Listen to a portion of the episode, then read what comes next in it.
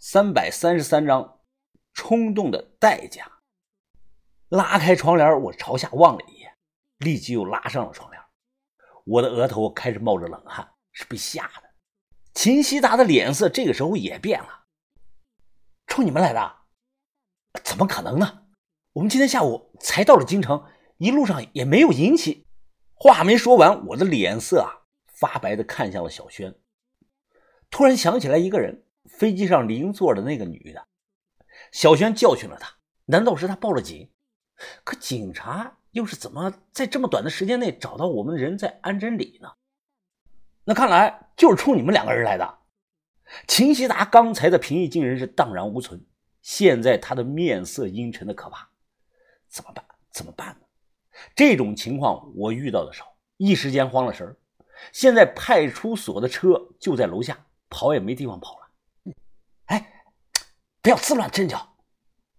秦希达又拉开窗帘，朝下看了一眼，他冷着脸分析呀：“我觉得应该不是什么大事吧？这，呃，这样吧，我下去看看。哎，我这个卧室床板底下有条暗道，能通到楼下的房间。哎，你们两个啊，一旦发觉情况有变，立即就跑，听到了没有？”啊，秦哥，那你如果帽子是冲着我来的，那来的就不止一辆警车了。秦希达迅速的拉出来床头柜的上层的抽屉，他摸出来两把手枪，将手枪别在后腰上，用衣服盖好。随后，他走到镜子前，戴着了一副金丝的眼镜，快速的整理整理了下头发，让自己看起来显得是文质彬彬的。随后，他拿起来桌子旁边这个垃圾桶。直接开门下了楼了，砰的一声，门被重重的关上，屋里的灯也关了，周围是一片的漆黑，我的心都跳到嗓子眼上了。那一刻，我突然意识到，我从未如此的害怕过。黑暗中，小轩是抓紧了我的手，没说一句话。时间就这么过去了有十多分钟，我实在是忍不住了，便摸着黑走到了窗台旁边，小心翼翼的拉开了一个角向下偷瞄。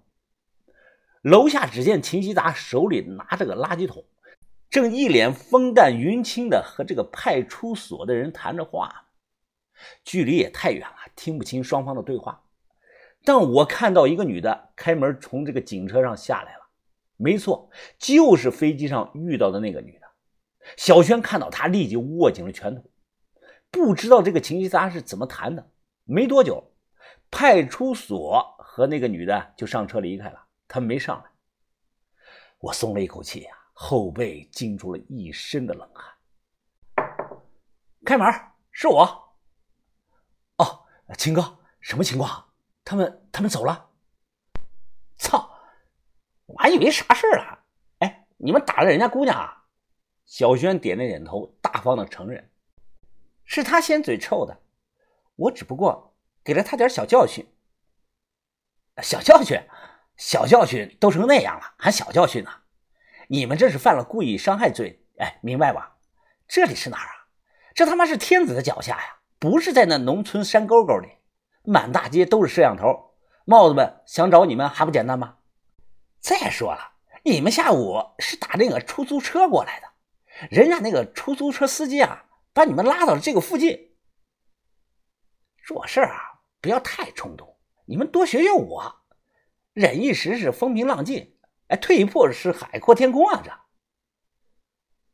哎，秦哥，既然查到了我们，那帽子和那女的怎么没上来呀？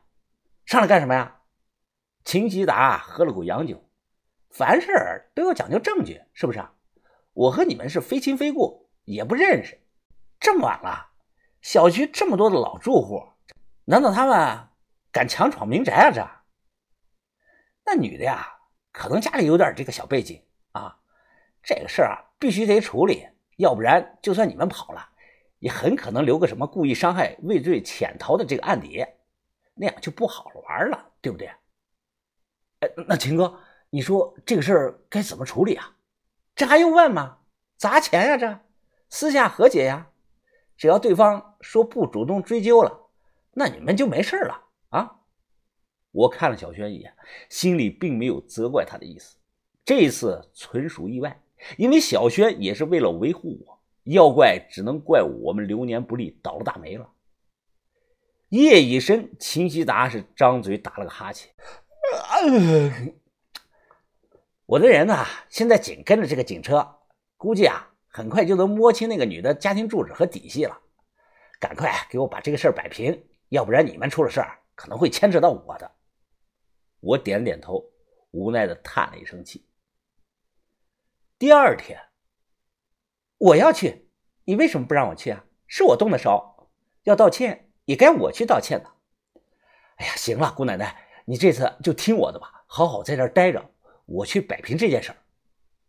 哐当一声啊，小轩气得一脚就踹翻了凳子。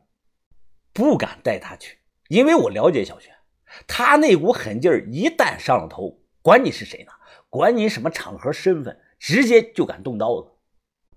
我很清楚，一切的根源都源于沙漠发生的那件事儿。那次事件过后，小轩的性格逐渐发生了改变。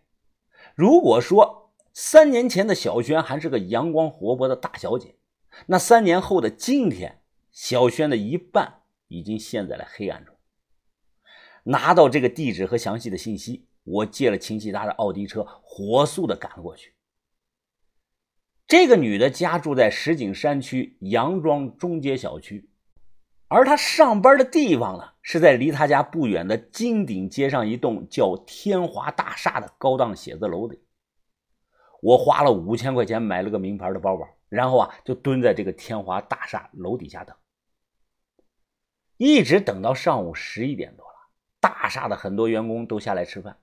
人群中，我看到了一个女的，虽然换了衣裳，还戴了口罩，但我一眼就认出来了，是她没错。哎，美女，哎，美女啊，美女，你等等！我跑过去，挡住了她的去路。是你？啊，是我是我。哈哈，呃，咱们昨天啊有点误会，是我们做的不对，我今天啊特意登门道歉来了。他立即怒声的呵斥着我：“你怎么知道我在这儿啊？晚了，我昨天已经报了警了，警察看了监控，还做了笔录。我近期啊就去做这个伤情鉴定，你们就等着蹲监狱吧！”哼！哎，别呀，美女，咱们有话好好商量。哎，你没必要把事情闹这么大呀。说完，我立即把这个刚买的名牌包包就递了过去。没想到他接过包，猛地就摔在地上。你算老几啊你？要商量，轮不到你来商量。那女的呢？敢打我，让他过来给我下跪道歉。一个破包就想和我和解？告诉你，我爸是住建局的处长，我妈是律师，我是出国留学过的，我们家不缺你那点钱。他情绪非常的激动，对我是指手画脚，脸上戴这个口罩都掉下来了。我这才看清楚他脸上的伤。小轩说：“把他的嘴给缝上了，那是气话。不过这女的嘴角周围确实是浮肿的非常严重，说难听点是破了相了，有点像那个大长嘴。看样子啊，似乎是拿鞋底狠抽造成的。”